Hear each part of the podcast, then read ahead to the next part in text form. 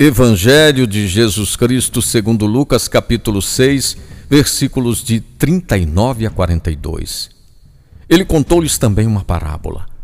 Pode um cego guiar outro cego? Não cairão os dois no buraco?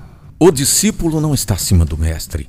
Todo discípulo bem formado será como o mestre. Por que observas o cisco que está no olho do teu irmão e não reparas na trave que está no teu olho? Como podes dizer a teu irmão, irmão, deixa-me tirar o cisco do teu olho, quando não percebes a trava que está no teu próprio olho? Hipócrita, tira primeiro a trava que está no teu olho, e então enxergarás bem para tirar o cisco do olho do teu irmão.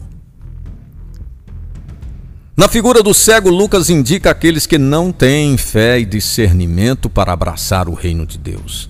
Embora discípulos de Jesus, não somos uma sociedade perfeita. Guardamos sempre nossa condição de pecadores. Assumindo esta condição, seremos compassivos com os outros pecadores. Ninguém de nós pode considerar como referência na virtude e no bem. Referência única é Jesus Cristo. O hipócrita, no teatro grego, era aquele que representava um papel para os espectadores. Para nós, representa a ambiguidade de vida. A conversão é o caminho de toda a nossa vida. Estamos sempre começando, eliminando o cisco de nosso olho e de nossa vida. Devemos ser exigentes conosco e misericordiosos com os outros.